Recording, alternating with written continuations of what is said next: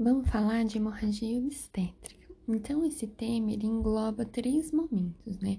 As, as causas de sangramento na primeira metade da gestação, depois na segunda metade da gestação, de 20 semanas para frente, e depois as hemorragias do período puerperal, que não vão ser o nosso, o nosso enfoque. A gente vai estar tá mais focado durante parto, então primeira e segunda metade da gestação. Só para citar, né, no pós-parto, a gente traz como mnemônico de hemorragias obstétricas os quatro T's. Então, é T de trauma de trombina, que tem associado a distúrbios de coagulação, né? T de tônus uterino, então a atonia uterina é causa de hemorragia, uma causa importante no pós-parto, no puerpério. E também T de tecido, se você tiver retenção de restos placentários também pode provocar hemorragia. Então, no pós-parto são esses quatro T's aqui, só para deixar constado, mas a gente vai focar mais nas causas de hemorragias da primeira e da segunda metade da gestação. A primeira metade da gestação, até 20 semanas, a gente tem três causas principais: o aborto, gestação ectópica e doença trofobástica gestacional. Já a segunda metade, vão ser quatro causas: o descolamento da placenta normalmente inserida, DPPI, é, DPPNI, placenta prévia, rotura de vasa prévia e também a rotura uterina. Então, são esses, essas patologias, essas condições que a gente vai abordar. Vamos iniciar então com as causas de sangramento da primeira metade. Começando, lembrar aborto, é, é, gestação ectópica, prenhez ectópica e doença trofobástica gestacional. Vamos começar então com o aborto. Qual que é a definição de aborto? O aborto é quando eu tenho a expulsão, a interrupção da gestação no momento de 20 semanas ou menos, então antes de 20 semanas, ou 500 gramas ou menos de peso do concepto, do feto, né? Então são ou uma ou outra. Eu, eu não preciso ter as duas condições, ou antes de 20 semanas ou com menos de 500 gramas de peso fetal. Então, isso caracteriza o aborto. E é bastante prevalente, até 20% das gestações, na verdade, vão culminar em aborto, não vão progredir. E o aborto ele pode ser classificado em precoce ou tardio. A maioria, 80%, vão ser precoces, acontecem nas primeiras 12 semanas de gestação. Eles estão associados principalmente a anormalidades cromossômicas, então, principalmente as trissomias, como a síndrome de Down, vão ser causadoras de abortamento precoce, mas também tem outras etiologias, como infecções congênitas, por exemplo. Já os abortamentos tardios, eles são menos frequentes e eles ocorrem com mais de 12 semanas de gestação. As principais causas de abortamento tardio seriam sinéquias uterinas, miomas, má formação uterina, incompetência istmo-cervical, porque são fatores associados à conformação do útero, que conforme a gestação vai evoluindo, esse útero ele não é anatomicamente ou funcionalmente favorável para aguentar esse, aquele feto que está crescendo, né? Então, por isso que acaba sendo mais tardio esse tipo de abortamento. Aí a gente tem vários subtipos aí é, de abortamento para a gente falar. Tem a, a ameaça de aborto, o aborto inevitável, também chamado aborto, abortamento em curso, aborto incompleto, completo o infectado e o retido. Além dessas classificações, tem também a condição chamada abortamento habitual, que é aquela gestante. Lembra que eu falei que até 20% das gestações, na verdade, não vão evoluir, vão culminar em aborto. Mas, quando eu tenho uma situação em que uma gestante tem três ou mais abortamentos consecutivos, aí isso já não é normal, é chamado abortamento habitual, e você deve fazer uma pesquisa de possíveis causas para esses abortamentos de repetição, como trombofilias e SAF, que é a síndrome do anticorpo antifosfolípide. É super importante fazer essa investigação. Então, voltando para os outros conceitos de aborto. O que, que seria a ameaça de aborto?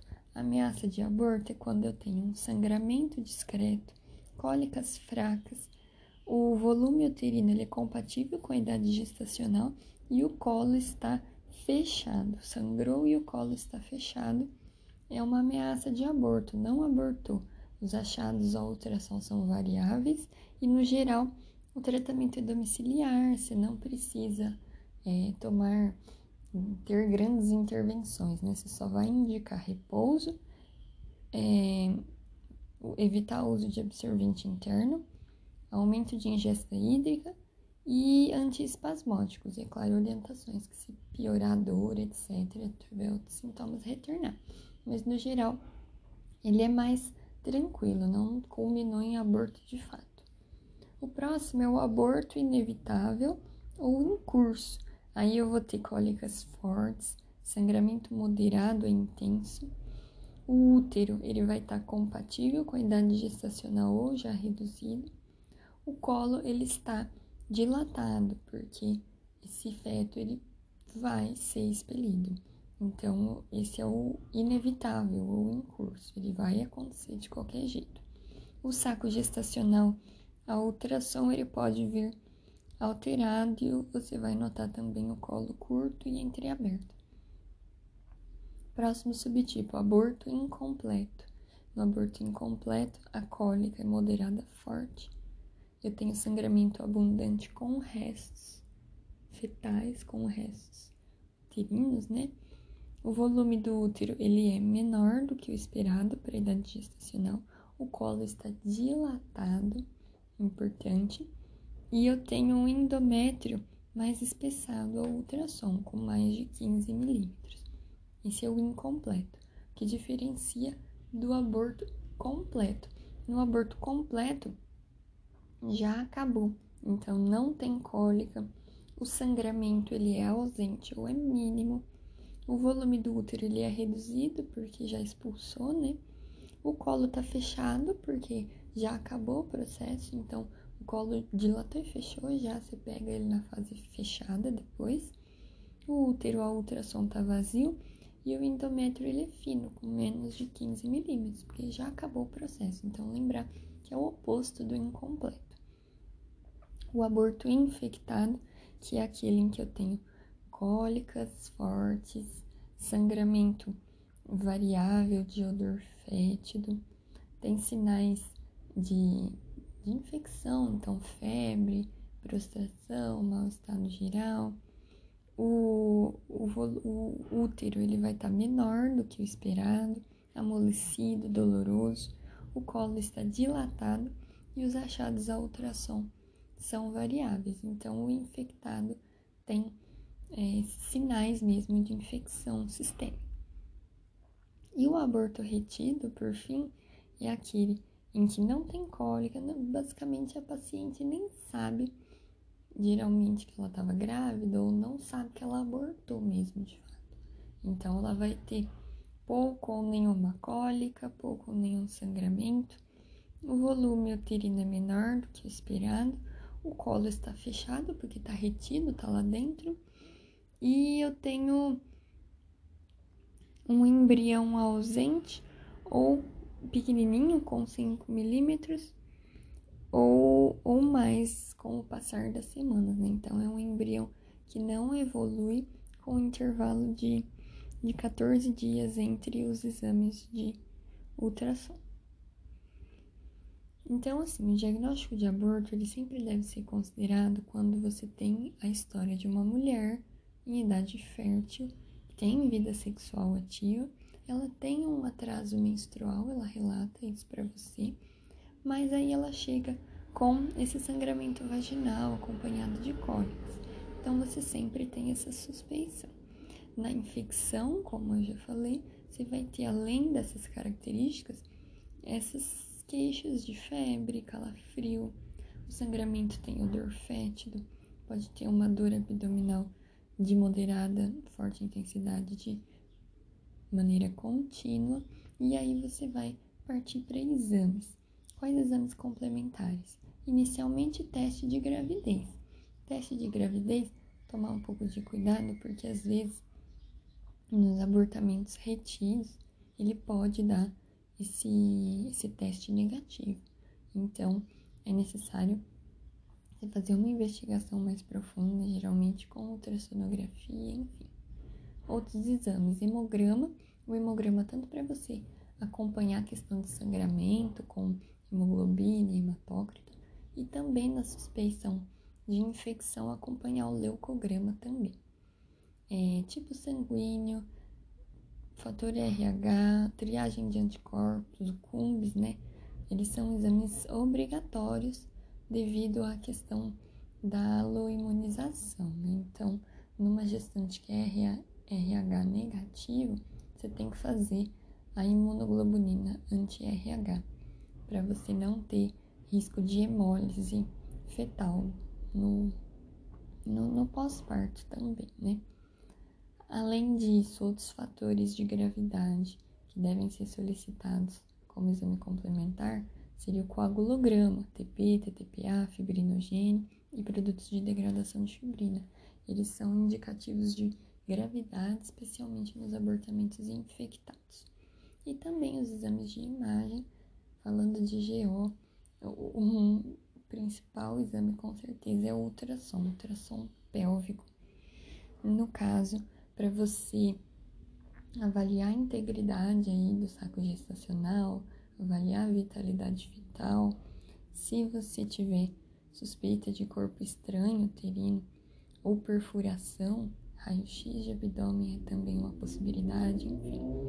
A conduta diante de um caso de abortamento vai variar de acordo com a suspeição que você está tendo do tipo de abortamento, a idade gestacional e a condição clínica da paciente. Então a gente já acabou falando, né? Na ameaça de aborto, ela não abortou e, e aquele processo está restrito. Então pode ser feito ambulatorialmente, apenas com repouso, hidratação, antiespasmódico e orientações gerais. Nos casos agora em que eu vou ter na verdade, todos os outros casos, né? Tanto o abortamento em curso, o completo, o incompleto, o infectado e o retido, eu vou ter que fazer a resolução dessa, dessa gestação, né? Assim, o completo ele já tá finalizado, isso também vai ser mais uma, uma, uma assistência, assim, de suporte. E os demais casos, vai ser uma conduta mais ativa para resolver realmente aquela gestação. Além disso, o infectado, além dessa, dessa conduta de solucionar a gestação, de terminar esse aborto, né, a gente vai promover antibiótico terapia. Mais empregada é ampigenta, ampicilina gentamicina mais metronidazol. Enfim, aí vamos falar das condutas diante diante do, do abortamento. Então, no abortamento inevitável ou incompleto, no retido, no infectado, além da antibiótico terapia nesse último, a gente vai fazer a resolução dessa gestação por esvaziamento uterino. Então, tem duas condições: no abortamento precoce, menor que 12 semanas, e no tardio, maior do que 12 semanas. No precoce, pode ser feita a aspiração, que é o amil, é uma aspiração manual intrauterina, a aspiração a vácuo elétrica ou curetagem. Então, são essas três possibilidades no precoce. Já no tardio, mais que duas semanas, você vai inicialmente aguardar a eliminação, e aí isso pode ser é, acelerado, pode ser empregado também a citocina, misoprostol, etc. Então você vai aguardar ou induzir essa eliminação de feto e depois fazer uma curetagem. Então lembrar que precoce você faz ou um ou outro, ou você aspira ou você cureta. No tardio você tem que fazer dois procedimentos, que fica mais difícil, né? Então você expulsa e depois cureta também. Se, se o colo ainda mesmo você com citocina, misoprostol, ainda não tiver uma perviedade de colo, pode usar uma dilatação mecânica com velas de Egart. Então, seriam essas as condutas e lembrar de antibiótico terapia no infectado. É, existe a situação, né, principalmente no, no abortamento tardio, a gente falou que são causas anatômicas, fisiológicas do, do útero, né? A gente chegou a comentar da incompetência istmo-cervical, que é o peso, o peso do feto, ele vai aumentando, vai fazendo uma pressão, e o colo, ele abre espontaneamente, essa incompetência istmo-cervical. Ela pode ser tratada de maneira cirúrgica através de um procedimento chamado cerclagem, que é a cirurgia de McDonald. Então, ela pode ser empregada para segurar esse colo fechado até depois ter é, a evolução para uma idade gestacional de viabilidade fetal. Então, esse é o abortamento. Vamos falar agora da prenese ectópica, gravidez ectópica, segunda causa de hemorragia na primeira metade da gestação pra gente. A prenese ectópica é quando eu tenho a implantação do trofoblasto, do trofo, trofoblasto no, fora da cavidade uterina, sendo que o lugar mais comum, com certeza, 80% dos casos, vão ser na ampola da tuba uterina. E eu tenho duas condições. Uma prenese ectópica, no caso da tuba, né? Íntegra ou rota. A íntegra é quando eu vou ter uma dor localizada de média, de média intensidade ou variável. Já quando eu tenho a ruptura, aquilo vai causar uma dor abdominal muito intensa, difusa, com sinais de irritação peritoneal, hipovolemia, choque.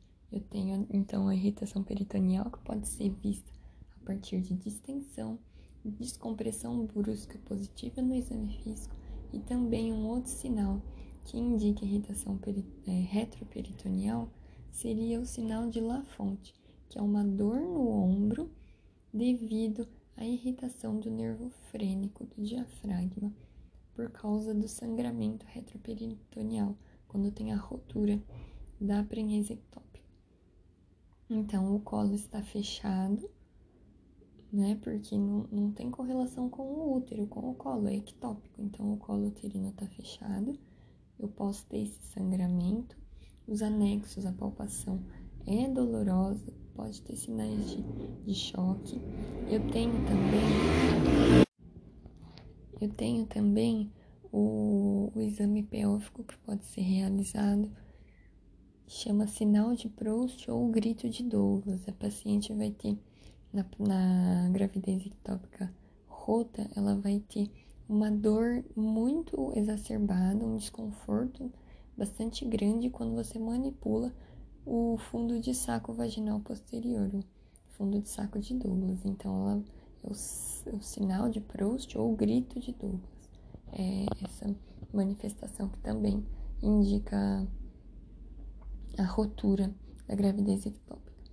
Os exames, teste de gravidez, é, é bem importante você ter em mente porque pode se confundir com um abdômen agudo, né? Uma apendicite, uma diverticulite, etc. Então, uma cólica de rim, enfim. Então, são situações que você, tendo em vista que é uma mulher em idade fértil, peça um beta-HCG, porque ele vai te auxiliar bastante. Na prenese ectópica, o beta ele vai estar tá positivo. Hemograma, coagulograma, tipo sanguíneo, os anticorpos igual no abortamento, eles sempre vão ser importantes e solicitados. Outros exames, exames de imagem agora, ultrassonografia, pode ser empregada, é o, é o exame de escolha, porque você vai ver que, que não tem gestação dentro do útero. E aí você suspeita da ectópica. O tratamento clínico ele pode ser empregado através do metotrexato para pacientes pouco sintomáticos com beta-HCG até de 2.500 e a, a Brenhez, né, a, tuba íntegra, com a massinha lá, o diâmetro máximo de 4 centímetros, nesse caso clínico. No entanto, situações de rotura, de, de, de implantações mais raras, como ovariana, cervical, abdominal, aí vai ser necessária cirurgia. Cirurgia essa pode ser a salpingectomia, que é o mais empregado, que você tirar aquela trompa afetada, ou se por um acaso a paciente ela já tem uma outra trompa que está comprometida, inviável, e ela quer manter a fertilidade, ela precisa dessa trompa é, que está com a prenese ectópica. Então, você faz uma salpingostomia linear, visando preservar a fertilidade da paciente se ela tiver outra tuba já comprometida. Então, seria essa conduta. Então, com isso, a gente falou da prenese ectópica. Falando agora de doença trofoblástica gestacional. O que, que é isso? Né? Seria um, um espectro de condições, então são várias doenças dentro dessa categoria que correspondem a uma proliferação anormal do tecido trofoblástico. Então, o trofo, trofoblasto ele prolifera anormalmente, podendo originar tumores benignos ou malignos. As formas benignas são a molidatiforme completa e a molidatiforme incompleta ou parcial. Já as formas malignas com inclusive capacidade de metastatizar, seria o corocarcinoma, o tumor trofoblástico do sítio placentário e o tumor trofoblástico epitelioide. Inicialmente vamos falar dos dois benignos, as molas. A mola idatiforme completa, lembra que, que, que ela é completa, então é só mola, não tem tecido fetal. Não tem tecido fetal na mola idatiforme completa. Eu tenho um cariótipo normal, 46XX ou XY, porque eu tenho dois espermatozoides fecundando um óvulo vazio, sem material genético. Então ele acaba sendo 46 por conta disso, porque são dois espermatozoides. Eu tenho então um cariótipo normal, não tem tecido fetal, e ele vai ter um aspecto a ultrassom de tempestade de, de neve, né? Chama. São cachos de uva, parece umas bolinhas mesmo. Já na mola e uma coisa importante é que essa mola completa ela tem mais risco de malignizar do que incompleta ou parcial. Falando então agora da parcial ou incompleta, ela é triploide, ela é 69 XXX ou XXY ou XYY. Porque eu tenho um óvulo normal sendo fecundado por dois espermatozoides. Então, eu tenho essa triploidia, portanto, tem tecido fetal totalmente anômalo e eu tenho também a, a mola, esses cachos de uva, esse aspecto em flocos de neve ao ultrassom. O beta-HCG, ele não é tão alto do que na mola completa, aqui na incompleta, e ele também tem menos risco de malignizar. Vamos falar agora então das formas malignas. O principal é o coriocarcinoma. É a forma maligna mais comum, tem um grande potencial de metástase, especialmente para pulmão e vagina. O beta-HCG, quando você suspeita, né? Inicialmente eu posso ter um diagnóstico benigno, só que o beta-HCG ele não regride, ele permanece alto ou ele continua aumentando com o passar da gestação pessoa suspeita dessa malignidade. É uma coisa, assim, que é menos mal, né? É que ele responde bem, costuma responder bem à quimioterapia. Outro, outra malignidade é o tumor trofoblástico de sítio placentário. Ele é mais raro, a conduta não é quimioterapia, ele não responde bem à quimio, ele, ele vai ter que ser solucionado a partir de esterectomia.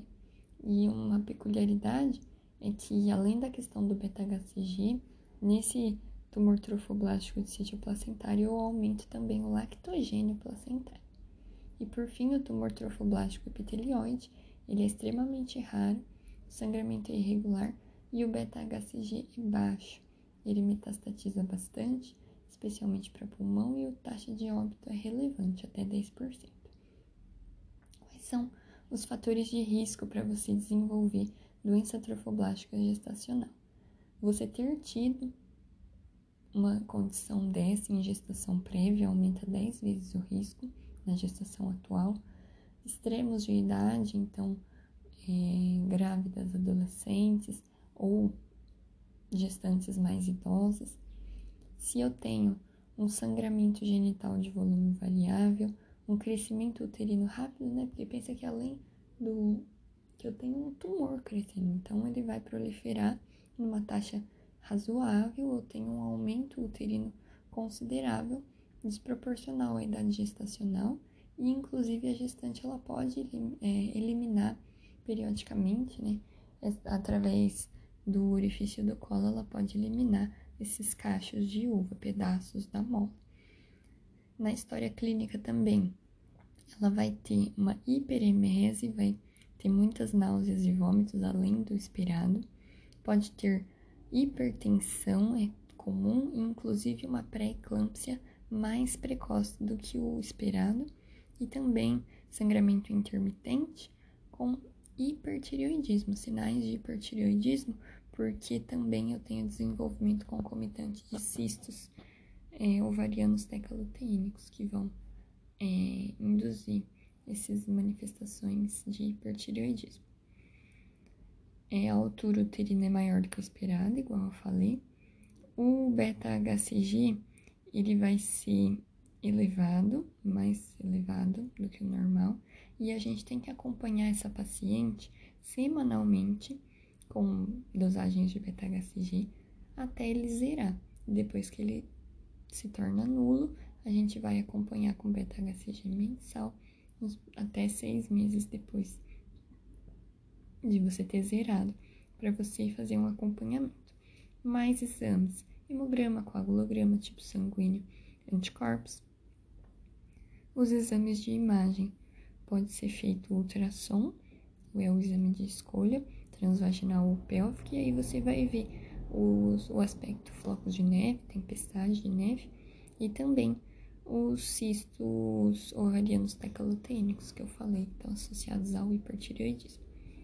É, ou também pode ser levado material para análise anatomopatológica, o material eliminado ou após resolução da gestação. O tratamento é você abordar essa paciente de maneira geral, então ela tá com hipertensão, trata a hipertensão, ela tá com hipertireoidismo, resolve isso. Ela tá com anemia, distúrbio hidroeletrolítico, toma conduta perante a isso.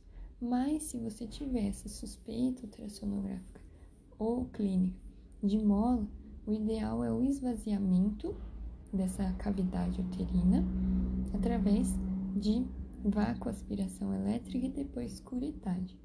E aí você faz esse procedimento então para esvaziar, tirar esse tecido tumoral. O uso de drogas que provoquem contrações uterinas deve ser evitado porque existe risco de embolização. Esses floquinhos de neve, essas bolsinhas parecendo caixas de uva, característico da mola, eles podem embolizar e cair nos vasos pulmonares, provocando então é, embolia pulmonar. Nas situações em que eu tenho o, a malignidade, então a quimioterapia, que a gente já falou, né? Ou a cirurgia em si. E após o esvaziamento uterino, lembrar de fazer uma anticoncepção. É importante. E agora vamos falar das causas de hemorragia obstétrica da segunda metade da gestação, que seriam o quê? Descolamento prematuro de placenta normalmente inserida, placenta prévia, rotura de vasa prévia e rotura uterina. Então, primeiramente, descolamento prematuro de placenta normalmente inserida, DPPNI, DPPNI. Ela acontece quando eu tenho uma placenta que se desprende, ela se separa da porção do corpo ou fundo uterino antes da expulsão fetal, num período, sim, acima de 20 semanas de gestação, que é quando eu tenho a placenta é, já pronta e aí então caracteriza um sangramento de segunda metade, portanto. Eu tenho problemas associados a esse descolamento prematuro, como coagulopatias, hemotransfusão, esterectomia, infecção, rotura de vasos e aí um comprometimento da vitalidade fetal, que é a placenta que nutre o feto. Se ela está prejudicada, eu vou ter sofrimento fetal progressivo. Fatores de risco, o principal deles é a hipertensão, mas também são fatores idade materna avançada, multiparidade, uso de cocaína, tabagismo, traumas, traumas é bastante importante, trombofilias, leiomiomas e antecedente de DPPNI em gestações é, anteriores. O quadro clínico é, é super importante, né? A gente depois vai fazer um paralelo entre quadro clínico de DPPNI e quadro clínico de placenta prévia, porque eles são, eles são os quadros mais frequentes que provocam hemorragia na segunda metade. E assim, o quadro clínico é bem, dá pra gente diferenciar bem, fazer um paralelo, porque eles são mais ou menos é, opostos, digamos assim. Então é importante a gente diferenciar isso bem. No descolamento prematuro da placenta normalmente inserida, DPPNI, a gente vai ter uma dor abdominal forte, de início súbito, constante. Eu vou ter sangramento vaginal considerável, mas na verdade depende, porque o sangramento ele pode se exteriorizar ou ele pode ficar represado na forma de um hematoma dentro é, do útero, ainda retroplacentário. E eu também tenho um aumento do tônus uterino. Quando esse útero, o, sangramento, ele costuma ser, ser coagulado, ser um vermelho bem escuro. E quando eu tenho infiltração do músculo uterino, do miométrio, por esse sangue coagulado, escuro, eu tenho a propensão a fazer o útero de Couveler, que, que vai ser um útero totalmente disfuncional, que não é capaz de contrair. Então, evolui com atonia puerperal, é um quadro super grave. A DPPNI ela pode ser classificada em três graus: 1, 2, 3 A, 3B. O, grau 1 é o descolamento crônico, é um sangramento leve, discreto e não tem comprometimento nem materno nem fetal. Grau 2 é o clássico, então eu tenho hipertonia uterina, sangramento moderado a intenso e escuro, e eu tenho um feto vivo, porém já comprometido. O 3A, o feto está morto já, mas não tem coagulopatia associada. E o 3B é o quadro clássico materno, feto morto e coagulopatia associada. Quais que seriam as condutas? Vai variar de acordo com esses graus que eu falei. O, o diagnóstico, primeiramente, né? Ele depende de você fazer a suspeita clínica e a internação deve ser imediata. Você não deve atrasar condutas esperando exames, sendo que o diagnóstico é clínico.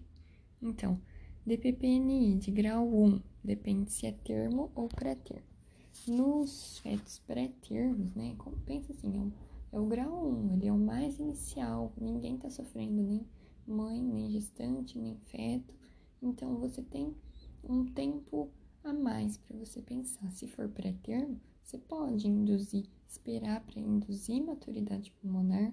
Se tiver iniciando contração, você faz tocólise para aguardar essa maturidade pulmonar e depois você resolve a gestação em si.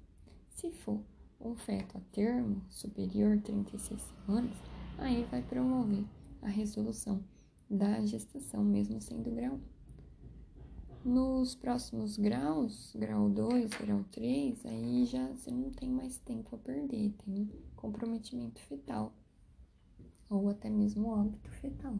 Então a resolução da gestação deve ser o mais rápido possível e pela via mais rápida possível naquele momento.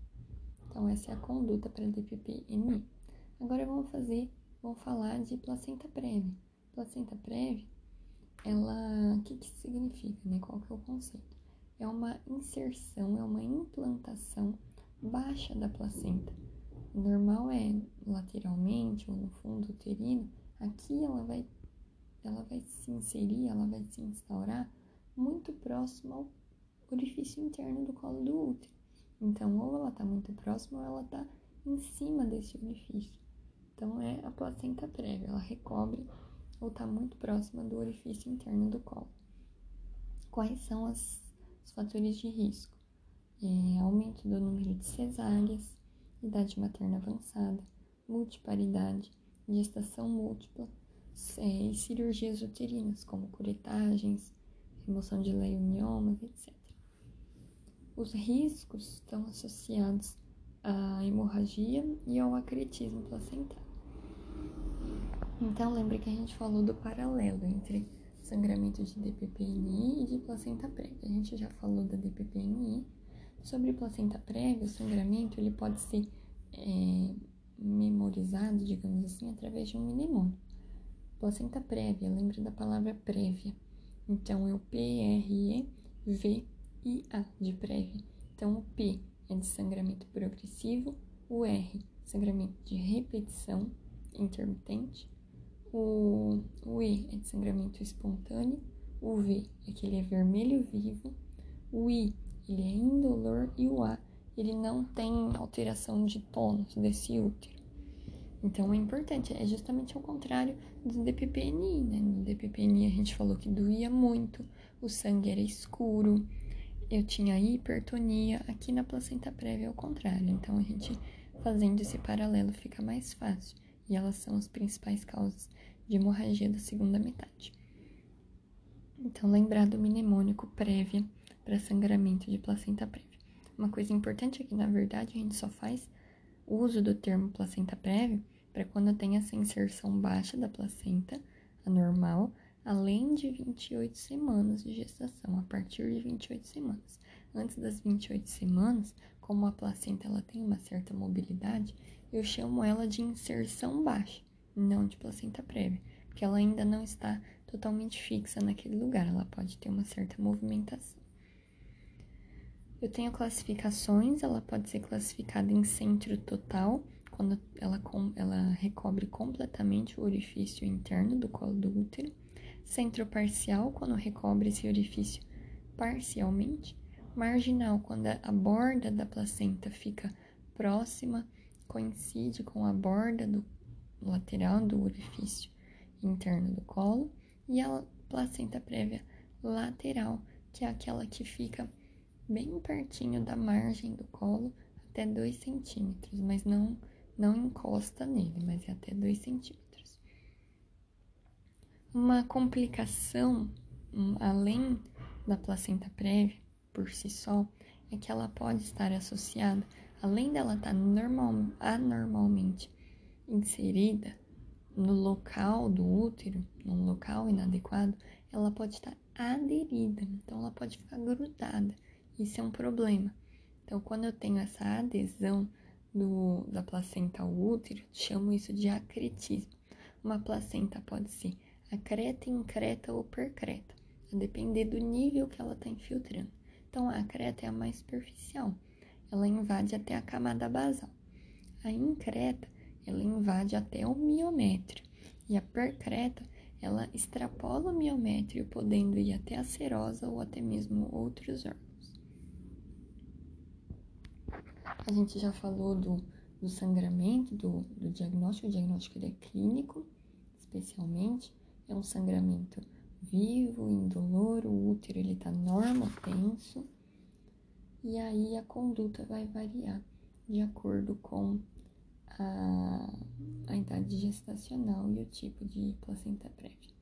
Gestações com menos de 36 semanas, você vai induzir, não tendo comprometimento nem materno nem fetal, você vai esperar para induzir maturidade pulmonar e depois resolver essa gestação.